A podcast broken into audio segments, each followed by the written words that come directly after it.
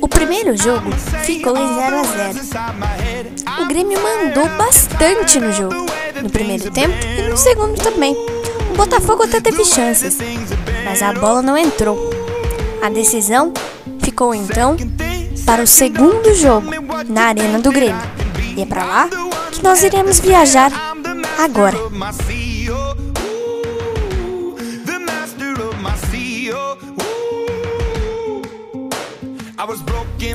O jogo ficou em 0 a 0 até os 17 minutos do segundo tempo, quando o centroavante Lucas Barrios marcou para o Grêmio.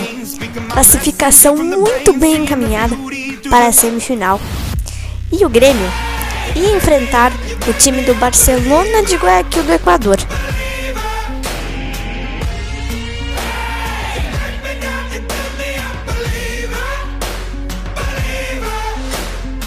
Vem a bola alta no meio da grande área. O toque!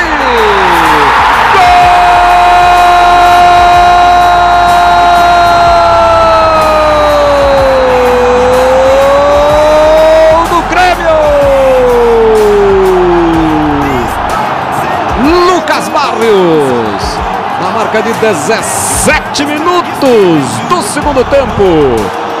De cabeça chegou por trás do zagueiro e mandou firme para o fundo do gol. Na cobrança do Edilson Barrios. Desvia para o gol.